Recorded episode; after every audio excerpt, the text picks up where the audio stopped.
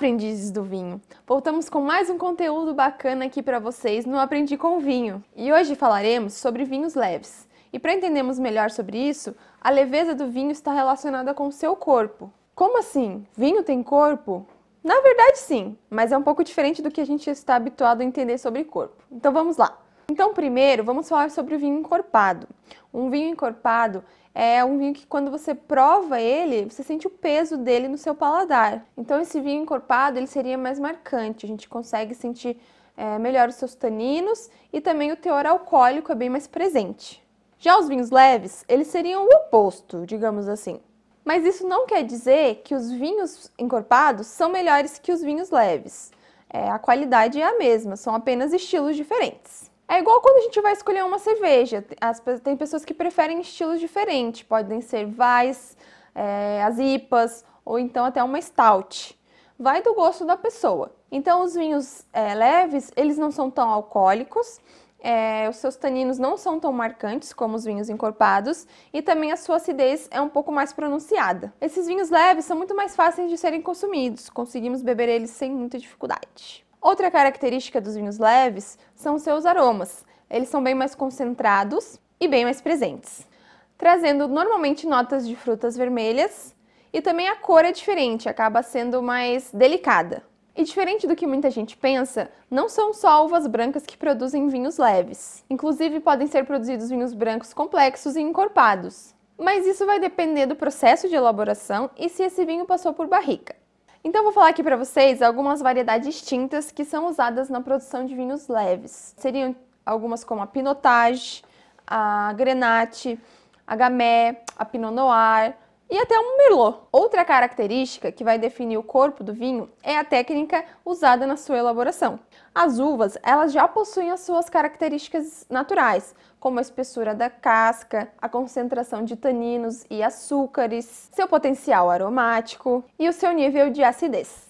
É a soma desses fatores que vai é, ajudar o enólogo a decidir qual será o corpo desse vinho e se esse vinho vai passar ou não por barrica, porque um vinho leve que passa por barrica, ele tem que passar muito rapidamente para não incorporar tanto as características do carvalho. Os vinhos leves, eles são mais adequados para consumirmos em dias quentes, porque se bebermos um vinho mais encorpado nesses dias de altas temperaturas, é, aquela sensação de calor vai ser instantânea, então a experiência não vai ser tão agradável. Então, dias quentes, prefiro um vinho leve. Ah, e lembrando, os vinhos tintos leves ou vinhos brancos leves não são vinhos suaves. Se você não sabe a diferença é, do que seria um vinho suave, a gente vai deixar o card aqui para vocês sobre um vídeo que falamos apenas sobre vinhos suaves. E como podemos identificar o corpo do vinho? A gente vai fazer uma comparação aqui. A água, ela seria o mais leve. Já o leite, ele seria o mais pesado. Então, quando a gente vai provar esses diferentes líquidos, a gente consegue sentir a diferença do peso deles na boca. A diferença entre esses dois líquidos, que seria a água e o leite, vai fazer com que a gente é, entenda a diferença do corpo desses, do vinho. A água, a gente pode comparar ela como um vinho leve, que é aquela sensação não tão pesada na nossa boca. Já o leite, a gente pode comparar com um vinho mais encorpado, que é aquela sensação de peso quando a gente coloca o vinho em boca, é como a gente vai entender o que é o corpo do vinho. Entenderam? Deixa aí nos comentários se vocês entenderam.